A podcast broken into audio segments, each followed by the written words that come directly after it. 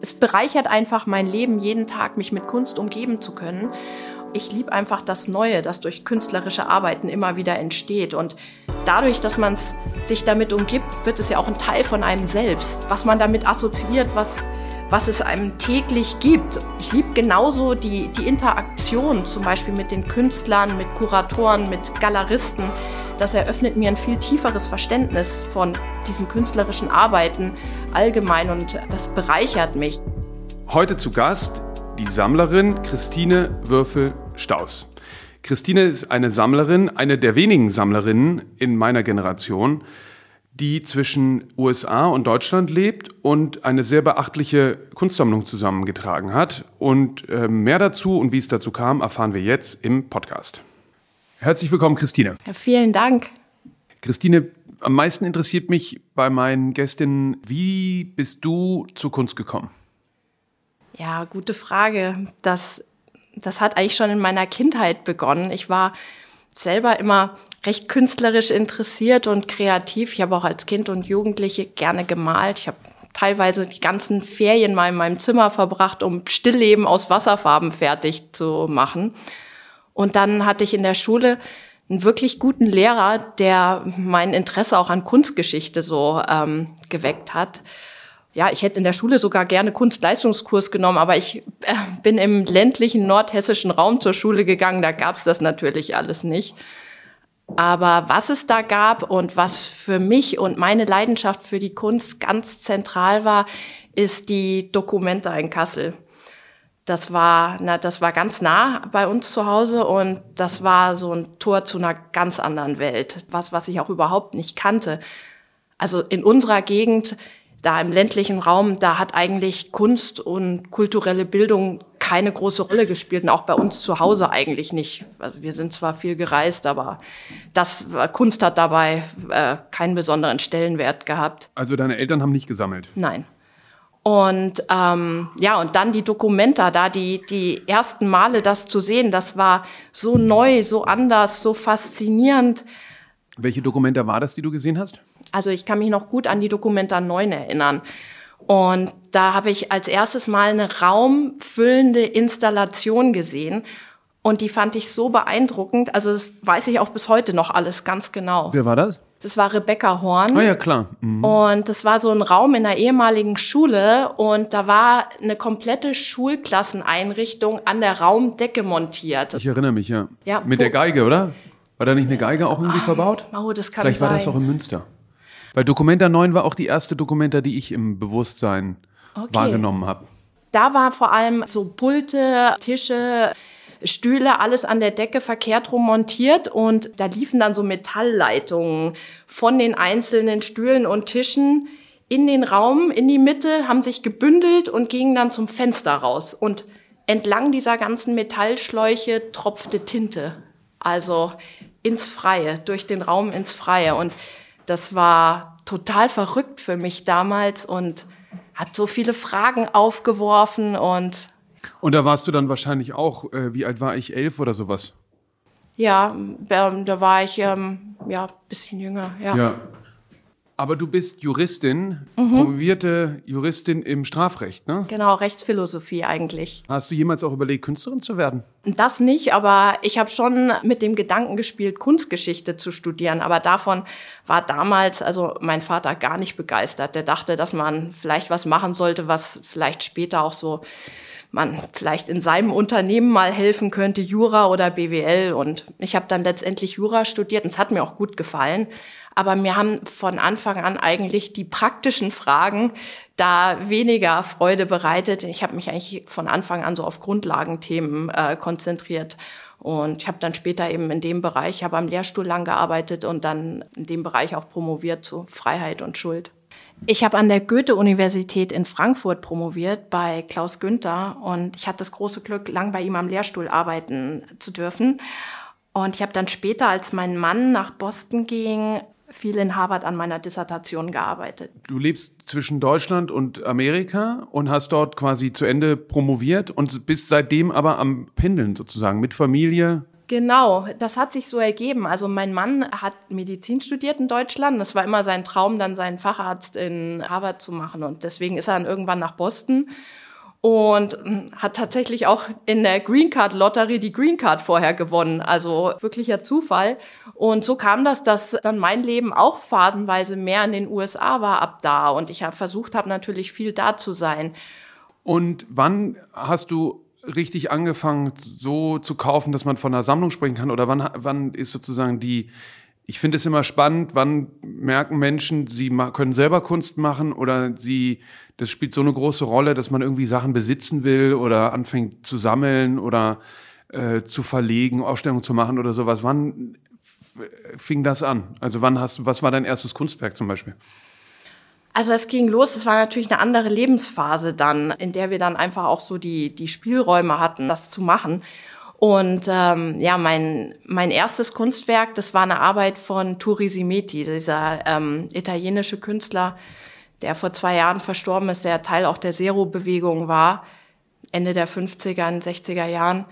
Und das war eine ganz weiße Leinwandarbeit und auf der Rückseite waren Holzformen ähm, montiert, so elliptische ähm, Holzformen, die sich durch die Leinwand äh, drücken. Durchdrücken, ne? Und dann sieht man so eine Silhouette, ne? Genau. Und dann ist die ganze Oberflächenstruktur auf der Vorderseite eigentlich nur durch Licht und Schatten und diese Formgebung bestimmt.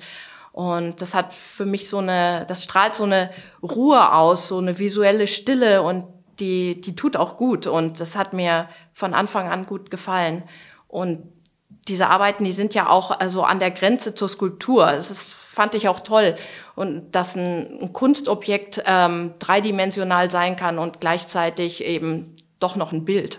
Das ist ja was, was sich durch deine Sammlung auch zieht, dass es Bilder sind, die aber auch äh, Objektcharakter haben. Aber bis man feststellt, dass man so eine gewisse Linie in der Sammlung hat, das ist ja auch immer so ein bisschen der Rat zu sagen, ähm, wenn man eine Sammlung von Relevanz aufbauen will, ist es wichtig, sich irgendwie zu fokussieren, weil sonst ist es ein weites Feld.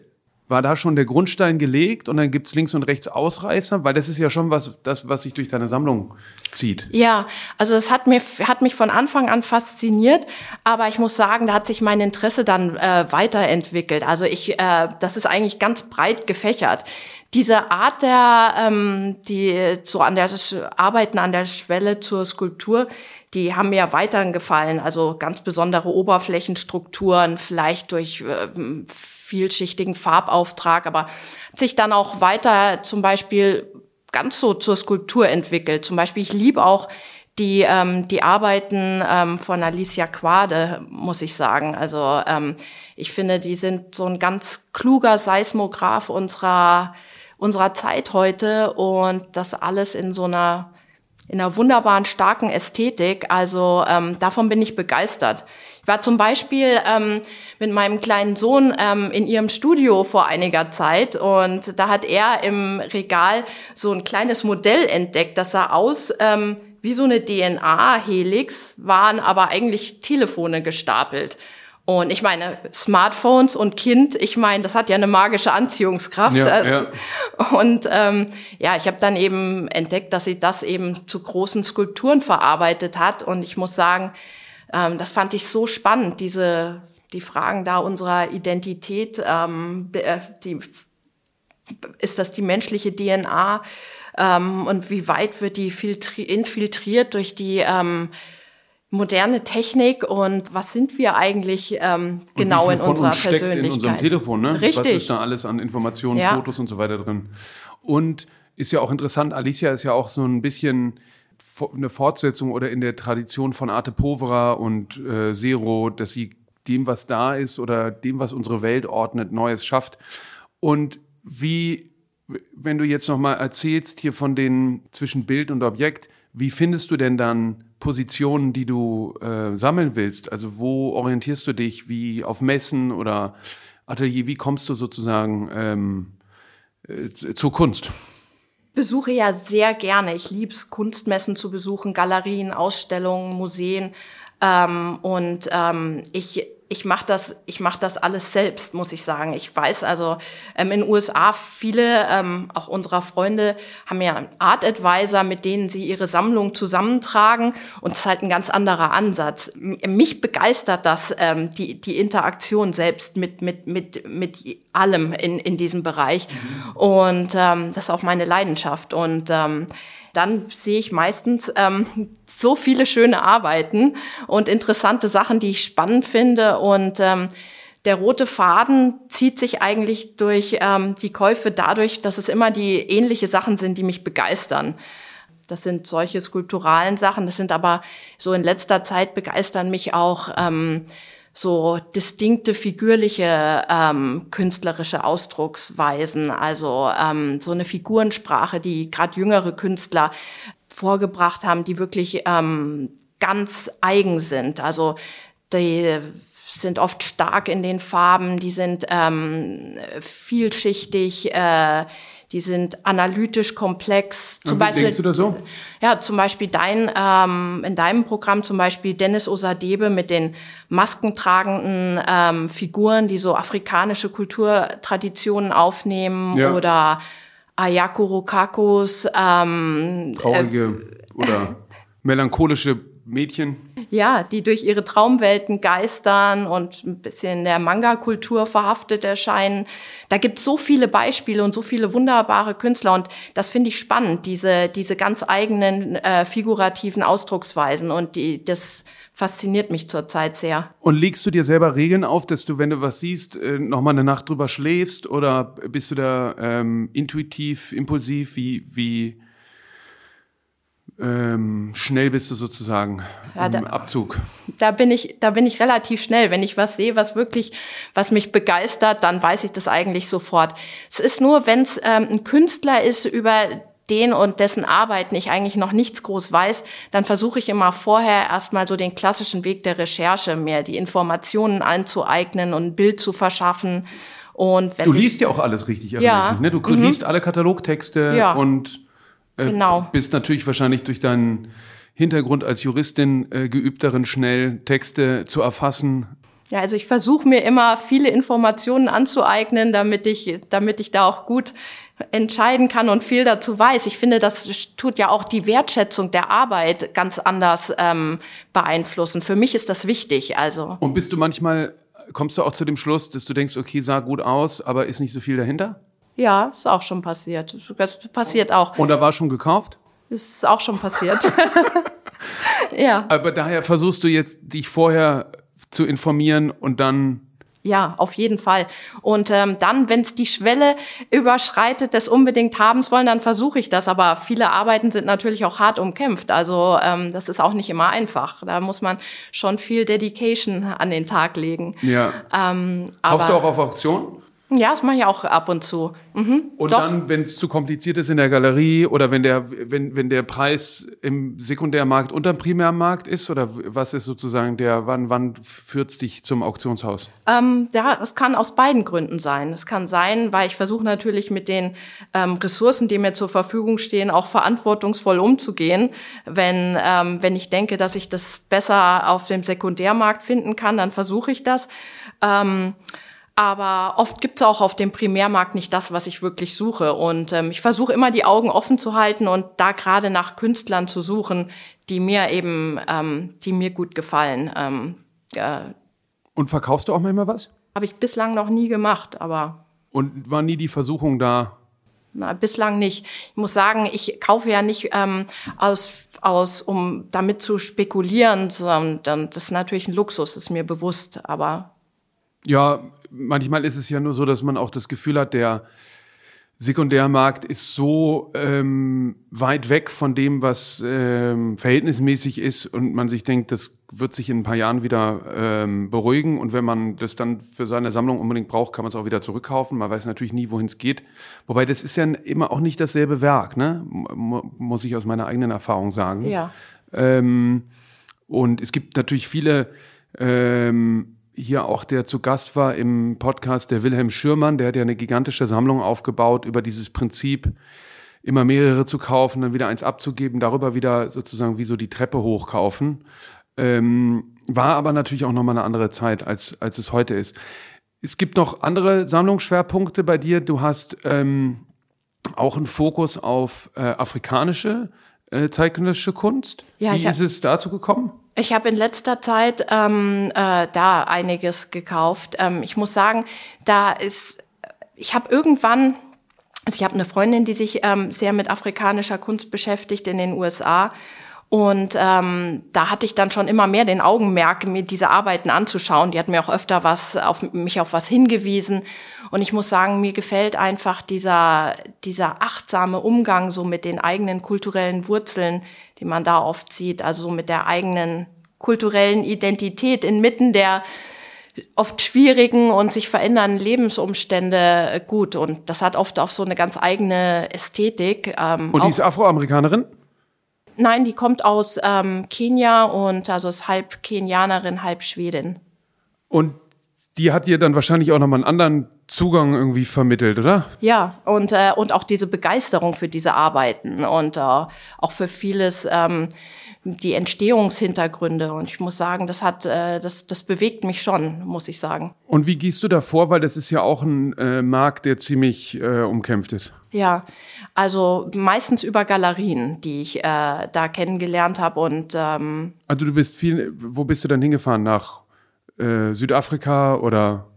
Ja, meistens auf Kunstmessen habe ich die dann besucht. Ach so, dann mhm. in, in internationalen Kunstmessen, ja, genau. wo die Galerien ähm, dann auch einen Stand haben? Genau. Oder bist du auch in unterschiedliche afrikanische Länder gefahren? Das habe ich auch schon gemacht, aber nicht primär, um dort ähm, Kunst zu kaufen bislang. Aber, ja.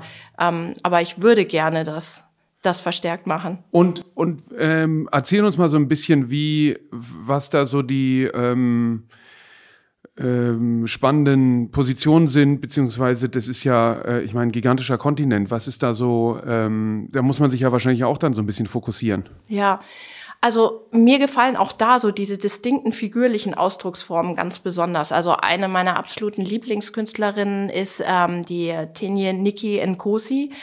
Ähm, mit ihren flächigen, ähm, figurativen Darstellungen, es sind aus geometrischen Formen, werden meistens so Szenen ähm, dargestellt aus ähm, mit, mit äh, afrikanischen Sportlern. Teilweise reicht das zurück so zu den Olympischen Spielen ähm, in den 40er, 50er Jahren. Ähm, und es zeigt immer so ganz intime Momente der Sportler, des Umarmens, des Erfolgs oder auch des äh, Leidens und in so einer ganz ähm, besonderen ähm, flächigen Darstellungsweise. Und das ist, äh, das hat, das ist inhaltlich bewegend, aber das hat auch eine ganz besondere, schöne Ästhetik. Ja, ist natürlich interessant, weil die Repräsentation äh, da das erste Mal irgendwie auftauchte, glaube ich. Ne? Ich erinnere mich auch an so dunkel an so, ich weiß nicht, ob das äh, Le äh, Leni Riefenstahl Aufnahmen sind von der Olympiade hier in Berlin. Ähm, auch mit schwarzen Sportlern aus Amerika. Irgendwie habe ich so eine dunkle Erinnerung. Ähm, weil das, es hat ja viel, diese schwarze Figuration hat natürlich viel mit dem, der Repräsentation zu tun und auch dem Fakt, dass die Kunstgeschichte natürlich ultra weiß dominiert ist. Und wie bringst du das dann zusammen mit deinen anderen Sammlungsschwerpunkten oder sind die separat? Ja, das ist separat. Also ich muss sagen, ich habe keinen ein, einzelnen roten Faden, der sich durch die Sammlung zieht. Eigentlich ist, ist das meine subjektive Begeisterung für verschiedene Dinge. Und der Faden, der sich findet, das ist eigentlich immer, dass mir Sachen mich so ansprechen und faszinieren. Aber ich habe bislang nicht entlang dieser Kriterien gesucht. Es würde wahrscheinlich Sinn machen, das ähm, ein bisschen einzugrenzen für die Zukunft. Aber bislang ist das noch relativ breit gefächert und ich bin ja auch ziemlich begeisterungsfähig. Was mich auch noch fasziniert, sind Arbeiten, in denen die Farbe Pink verwendet wird, muss mhm. ich sagen. Das klingt oberflächlich ästhetisch nur und das schwingt immer gleich so mit genderized Konzepten ein, aber das trifft es nur ganz am Rande. Also ich muss sagen, alles aus dem Farbspektrum vom Pink ähm, polarisiert ja wie keine andere Farbe. Und mhm. ähm, da können ähm, das die die Konnotationen mit Pink, die die oszillieren zwischen heiter und sanft und zart auf der einen Seite, aber auch zwischen fleischig, verwundet, teilweise vulgär auf der anderen mhm, Seite. Mhm. Und da werden in der Kunst so viele unterschiedliche ähm, äh, Sachverhalte dargestellt und vor allem auch das, das Menschsein wird oft eben mit Pink dargestellt. Und ähm, das muss keineswegs immer pleasing und ansehnlich sein. Das kann auch, das kann auch unschön sein oder gewaltig. Und ähm, ich muss sagen, das fasziniert mich. Und, Interessant, ähm, wann tauchte das das erste Mal auf? Oder hast du da, ich musste gerade dran denken, mein erstes Fahrrad war pink. was zu, ähm, weil das war meine Lieblingsfarbe, was zu schweren Hänseleien geführt hat. das kann ich mir vorstellen. Und wie, wie kam Pink dann in die, in die Sammlung? Was war das erste pinke Kunstwerk? Das war eine Arbeit von Conny Meyer, glaube ich. Ah ja? Okay, ja, die hat so ein sehr besonderes äh, Pink. Ja, so, ähm, so ein fleischiges, oder sie nennt es ja auch ein kalifornisches Pink. Ja. Und das begeistert mich. Sie hat ja insgesamt auch so eine starke äh, Figurensprache, muss ich sagen. Ja. Die, das begeistert mich. Und, und was, was, aber nur die Farbe Pink oder weil ich denke auch noch an eine, an eine Arbeit, ich habe von Ellen Rupersberg, die heißt Color of Perfection is Pink. Das sind lauter so äh, Poster, aber da ist kein Pink drin, aber Pink kommt immer wieder sozusagen als äh, ähm, Werbeslogan vor. Aber es geht schon immer um die Farbe Pink. Ja, momentan um die Farbe, ja. Und ich habe aus ganz unterschiedlichen Bereichen in Pink gesammelt und festgestellt einfach, wie das polarisiert. Und ich muss sagen, auch eine Ausstellung, egal, wenn es eine in, einem, in, einer großen Ausstellung eine kleine Arbeit, die aus dem Farbspektrum von Rosa und Pink kommt, irgendwo hängt, dazu hat, die hat jeder gesehen und dazu hat auch jeder immer eine Meinung. Mhm. Das, das ist einfach spannend und ähm, ja, das. Und welche Bedeutung wird in der Kunstgeschichte Pink zugewiesen? Ja, also ich meine, diese diese Tatsache, dass das äh, als weibliche Farbe heute gilt, das ist ja ein relativ neues Konzept. Also ich meine, ähm, vor, vor, vor 200 Jahren war Pink und Rosa noch eine Farbe, in der wurden zum Beispiel Jungen gekleidet. Mhm. Also dieses, dieses Genderisen von, von Pink, das ist ein relativ neues Konzept. Weil in der katholischen Kirche kommt Pink ja nicht vor, ne? Da gibt's äh, Purpur und wenn du gerade sagst, das war auch in der, in der alten bei den alten Meistern so, wann taucht ein Pink auf in der Kunst? Wahrscheinlich ja. erst in der Moderne, oder?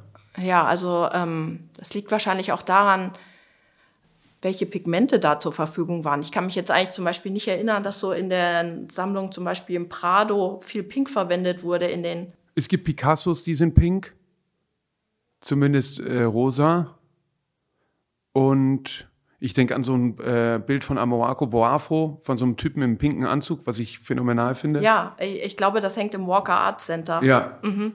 Ähm, interessant. Und erzähl mal, was sind das so für Werke, die da ähm, dir in den Kopf kommen aus deiner Sammlung in Pink? In Pink, ich habe äh, Arbeit von Jorinde Voigt in Pink, ich habe ähm, äh, ja, Conny Meyer mehrere in Pink, ich habe ähm, John Burgermann in Pink. Und hängst du die auch zusammen oder wird es zu viel? Ähm, also momentan muss ich sagen, bei uns ist ja alles verteilt zwischen den USA und Deutschland und ähm, teilweise zu Hause, aber das meiste ist eigentlich eingelagert derzeit noch, muss ich sagen. Und das ist dann immer alles ähm, durch die Generationen durch. Also etablierte Künstlerinnen und äh, Künstlerinnen äh, und Künstler, die total am Beginn ihrer Karriere sind. Ja, genau. Also da limitiere ich mich überhaupt nicht. Mir geht's halt um die Sache, um die Arbeiten an sich. Das können Arbeiten sein eines ganz weltweit anerkannten Künstlers für die ich mich begeister. Es kann aber auch Newcomer sein. Das können Kunststudenten sein von der Kunsthochschule. Da liebe ich Ausstellungen und ich gehe auch gern zur Kunsthochschule und besuche da Studenten und schaue mir das an und kaufe da auch Arbeiten. Auf dem Rundgang dann? Ja, mhm. zum Beispiel. Ja, äh, ich liebe auch, wenn kleinere Galerien äh, Künstler zeigen, die noch nie gezeigt wurden. Also ich bin zum Beispiel äh, in der Pandemie mal ein paar Tage in Paris gewesen mit meinem, meinem Sohn, meiner Patentochter und dann sind wir zu einer Ausstellung von einer kleinen Galerie, die hat wegen der Beschränkung in einer Privatwohnung im Marais stattgefunden und da wurden dann Arbeiten ja, afrikanischer Kunststudenten gezeigt und das, das waren wunderbare Arbeiten, fand ich. Für die gibt's, für diese Künstler wird es wahrscheinlich nie einen Markt wirklich geben, aber mir hat das, mir hat das gefallen und ich habe es auch gekauft. Und Marktstabilität äh, und Werterhalt ist jetzt nicht, ähm, gibt es da eine gewisse Grenze, ab wann das dann anfängt wichtig zu sein? Ähm, Oder spielt das primär nicht so eine große Rolle? Das, äh, also das, das hat für mich bislang keine große Rolle gespielt, muss ich sagen. Ich meine, ähm, ich ver versuche natürlich das Preisgefüge zu beobachten, weil ich möchte natürlich ähm, nicht overcharged werden. Äh, absolut.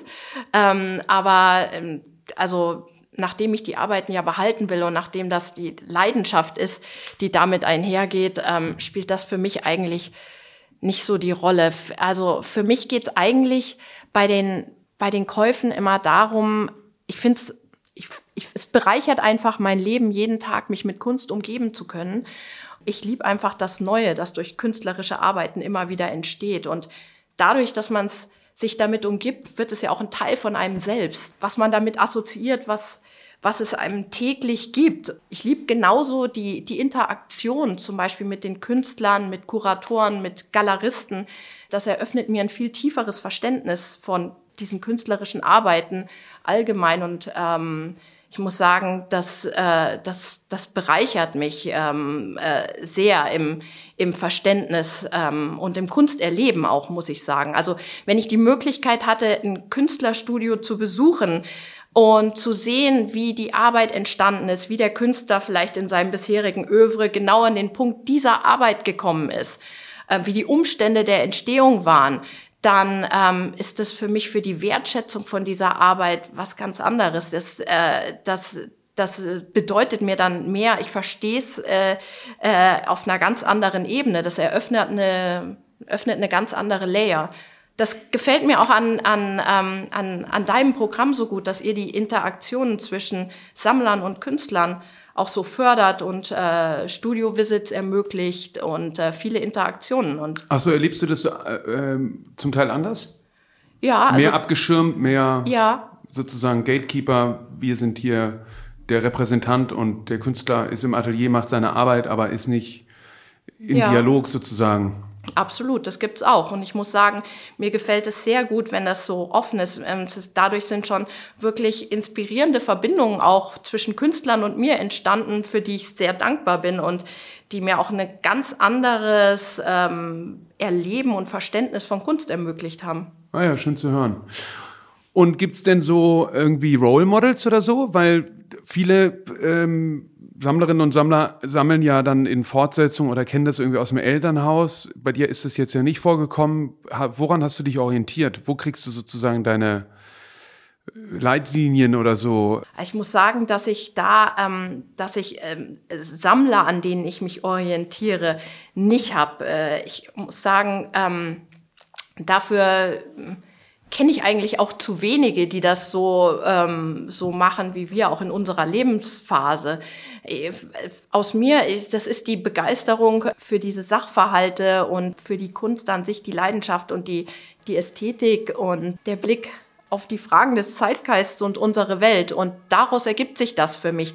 Und ähm, sobald man einmal den Einstieg gefunden hat und hat sich mit einem Aspekt eines Werks beschäftigt, dann ist das ja wie mit vielen Dingen im Leben. Dann wächst die Begeisterung. Je mehr man dazu weiß, umso mehr brennt man für, für bestimmte Sachen dann fügt sich das so zusammen. Und hier, ich muss sagen, ich entdecke ja auch gern die Kunstszene anderer Länder. Ich versuche zu entdecken, was da der Hintergrund der Künstler und künstlerischer Arbeiten und Einflüsse sind. Daraus ergibt sich dann wieder neue Interessen und deswegen ist meine Begeisterung so breit gefächert derzeit. Und ich muss sagen, auch diese Breite finde ich unheimlich inspirierend und spannend, da offen zu sein. Deswegen limitiere ich mich eigentlich auch noch gar nicht so. Bin einfach begeistert, was da an Neuem ständig hervorgebracht wird. Aber interessant, dass es so Vorbilder gar nicht gebraucht hat. Und ich finde es auch, dass das so besonders ist an der Kunst, ist, dass man, wenn man wirklich ein intrinsisches Interesse hat, da relativ schnell irgendwie vom einen zum anderen kommt und das viele glauben sehr hermetisch ist, aber eigentlich eine relativ leicht zu verstehender Markt und Umgebung ist, in der man relativ schnell zurechtkommt, wenn es einen interessiert. Ja, und ich habe auch die Erfahrung gemacht, zum Beispiel, dass man, es gibt ja auch Arbeiten, die wirklich hart umkämpft sind und bei denen es nicht leicht ist, überhaupt in die, in, in die Möglichkeit zu geraten, sie kaufen zu können. Und ich habe die Erfahrung gemacht, die schöne Erfahrung, dass oft, wenn man dann interagiert mit zum Beispiel den Galeristen oder dem Team, die dafür verantwortlich sind oder dem Künstler, je mehr man dazu weiß und je mehr Hintergrundwissen man hat und je mehr Begeisterung, dass das oft viel mehr den Ausschlag gibt, als wie sieht jetzt eigentlich ganz genau die Sammlung aus und Klar, was hat man sonst gleich. gekauft. Die E-Mails, die man bekommt, wo, wo einem die Sammlerinnen und Sammler schreiben, was sie sonst alles haben, ist sozusagen äh, reproduzierbar und ähm, ist immer dieselbe äh, Liste und das macht absolut einen großen Unterschied, wenn, wenn wir merken, dass jemand total dafür brennt oder eine, ähm, auch eine persönliche Sammlung ähm, voranbringt, die nicht komplett am Reißbrett von irgendeinem Berater, was auch total in Ordnung ist, aber da ist natürlich die persönliche Auseinandersetzung spannender als die strategische ähm, Art Advisor Sammlungsplanung. Äh, das macht absolut einen großen Unterschied, ja. Ja, und ähm, ich muss sagen, dadurch hat man natürlich zu jeder Arbeit auch eine ganz andere Bindung. Ich meine, man wächst damit zusammen und ähm, hat eine ganz andere Wertschätzung. Für mich ist das was ganz Zentrales, auch die Künstler und die Studios kennenzulernen und ich merke dieses Interesse, das stößt eigentlich immer auf sehr positive Resonanz und dadurch konnte ich auch wirklich viel lernen. Du hast vorhin erzählt, dass du deinen Sohn bei der Alicia mit dem Atelier hattest. Erzähl mal, wie das im, in, in der Familienkonstellation so funktioniert mit dem Sammeln. Wir haben verstanden, dein Mann ist auch dabei, aber jetzt Kaufentscheidungen triffst du alleine, da stimmt ihr euch nicht ab. Manchmal freut er sich, manchmal toleriert das nur, hört sich so an. Und wie ist es mit den Kindern unter einen Hut zu bekommen? Hast du das Gefühl, die finden es interessant? Oder findet die halbe Familie dich verrückt, dass du so viel Geld für Kunst ausgibst? Also ähm, meine Kinder sind, äh, sind ja noch klein, zwei und acht Jahre. Und ähm, den Älteren versuche ich, so gut ich kann, immer einzubeziehen. Für uns ist das wichtig, dass unsere Kinder mit Kunst aufwachsen. Wir haben zum Beispiel auch viel Kunst im Kinderzimmer. Zum Beispiel ein Ballon von Jeppe Hein im Kinderzimmer oder verschiedene Tierdarstellungen auch Abstraktes. Walton und Ford. Erstmal ist es mir wichtig, dass die Kinder lernen, dass man die Kunst durch Anschauen genießt und wertschätzt und dass man damit vorsichtig umgehen muss. Mein älterer Sohn weiß zu jeder Arbeit, wer der Künstler ist. Ich versuche auch immer, die Literatur zu allem zu Hause zu haben, dass man da auch nachschauen könnte, was es sonst noch gibt und äh, dazu was weiß. Ich versuche auch, dass er sich, dass er einen Weg findet, wie man sich so Inhalte erschließen kann und dass es so ganz unterschiedliche künstlerische Darstellungs- und Ausdrucksformen gibt, dass er dafür offen ist. Und ich versuche ihn so oft wie möglich mitzunehmen, zu Studio-Visits auch, wie bei der Alicia, auch zu Kunstmessen, zu Ausstellungen. Ich finde es immer interessant, was er dazu auch sagt. Und er bringt sich da auch gern ein.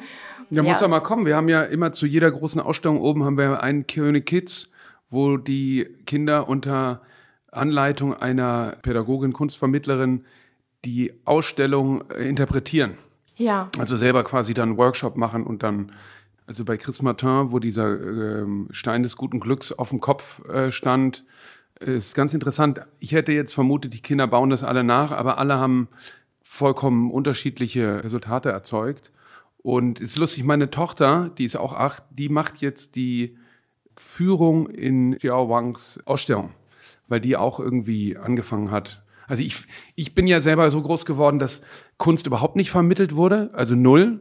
Die Kunst war da und die Künstlerinnen und Künstler waren da, aber sie, die Vermittlung hat erst überraschend stattgefunden, als ich in dem Internat war und da der Kunstlehrer, ich war ja in der Blindenschule, und der äh, Kunstlehrer hat dann erstaunlicherweise sich mit zeitgenössischer Kunst beschäftigt und die ganzen Künstlerinnen und Künstler, mit denen wir uns beschäftigt haben, die kannte ich alle von zu Hause.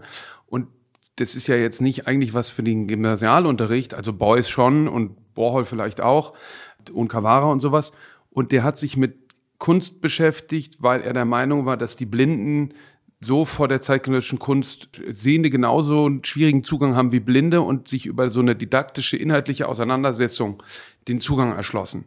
Und deshalb bin ich immer so halb entschieden, wie sinnvoll das ist, Kindern richtig Kunst zu vermitteln auf so einer didaktischen Ebene. Ich finde so eine spielerische irgendwie gut. Ja, das finde ich fantastisch. Also ich hoffe, dass wir zu diesem Programm, das ihr anbietet, mal gehen können.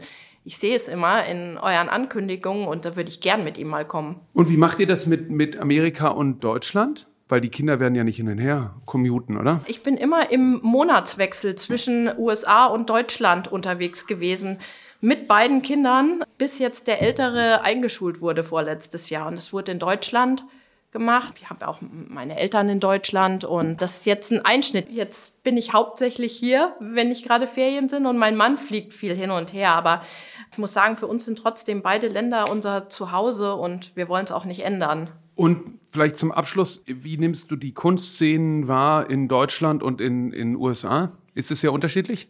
Also ähm, das ist, würde ich sagen, sehr unterschiedlich, weil in USA habe ich das Gefühl, dass das äh, viel mehr ein abgeschirmter Bereich ist. Da habe ich das Gefühl, dass die gerade die die Sammlertätigkeit, äh, dass wenig persönliche Interaktion äh, ist. Also ich muss sagen, das habe ich da in USA eigentlich noch kaum erlebt, Interaktionen direkt mit mit Künstlern oder Kuratoren.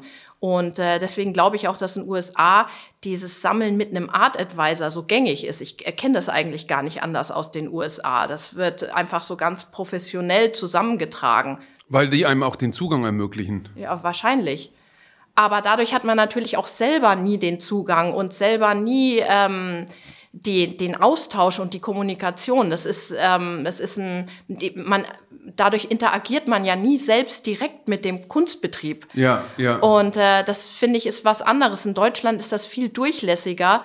Meinst du, das liegt auch an der äh, föderalen, äh, also wir haben ja Kunstvereine, äh, Landesmuseen, das gibt's ja in Amerika alles so in der ja. Form überhaupt nicht. Ne? Ja, weil in äh, USA tut das fast alles auf äh, privaten finanziellen äh, Initiativen und Spenden beruhen und ähm, das, ja, das ist auf jeden Fall ein, ein Faktor, der den Unterschied erklärt. Und ähm, das macht die äh, Kunstszene, finde ich, in Deutschland ähm, so aktiv. Ähm, und äh, wenn man sich da beschäftigen will und ähm, und sich und und da das sucht, das Feld ist unendlich. Man kann sich den ganzen Tag da ähm, Neues entdecken und äh, das ist das ist wunderbar und das ist auch äh, für für jeden zugänglich. Interessant ist ja auch, dass es in Deutschland diese Tradition der Jahresgaben gibt. Das hat dich aber gar nicht. Du hast gleich mit dem Original angefangen. Ja, genau.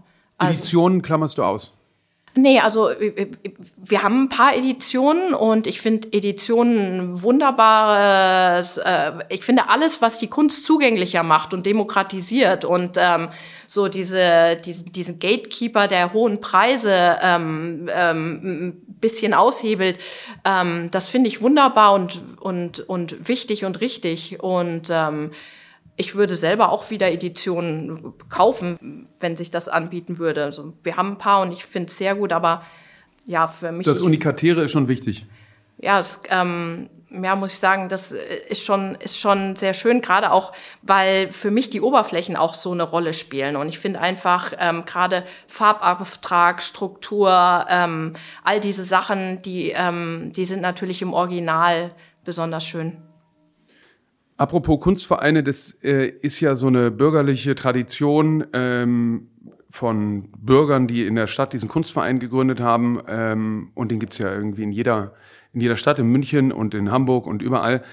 Und das ist ja noch mal ein bisschen anderes Engagement als in Amerika. Ist es ja oft ein ähm, auch wie so eine gesellschaftliche Pflicht. Ja, irgendwie entweder ist man beim Children's Hospital oder beim MoMA oder sozusagen zusätzlich zu den Steuern muss man sich da ähm, engagieren. In Deutschland ist es ein bisschen offener, aber es ist vielleicht auch eine ältere Struktur. Wie ist es? Ist, interessiert dich sowas? Ja, es interessiert mich sehr. Also in den USA haben wir uns natürlich, also gerade weil du Children's Hospital ansprichst, da, da haben wir uns natürlich immer viel engagiert. Im Kunstbereich habe ich das bislang nicht gemacht und ähm, jetzt bin ich ja hier so viel dank der Schule meines Sohns so viel in Deutschland, muss sagen, das würde ich sehr gerne machen. Ich bin jetzt in München auch in einigen Fördervereinen Mitglied geworden und ich muss sagen, dass mir auffällt, ja, das ist alles sehr männlich geprägt, würde ich sagen, was ich so bislang gesehen habe und auch in der Altersstruktur. Ja, also ich denke, eine, eine jüngere Frau könnte wahrscheinlich nicht schaden. Wo ist so die Altersstruktur? Ja, die ist schon höher, würde ich sagen. ja, also, wenn hier ein zeitgenössischer Museumsbeirat, Vorstand, Förderverein Bedarf nach einer jungen Sammlerin hat, finde ich super. Vielen Dank für das tolle Gespräch. Ich hoffe, ihr konntet was mitnehmen. Ich konnte auf alle Fälle viel mitnehmen und ich freue mich auf viele weitere Gespräche. Ja, vielen Dank. Es hat viel Spaß gemacht.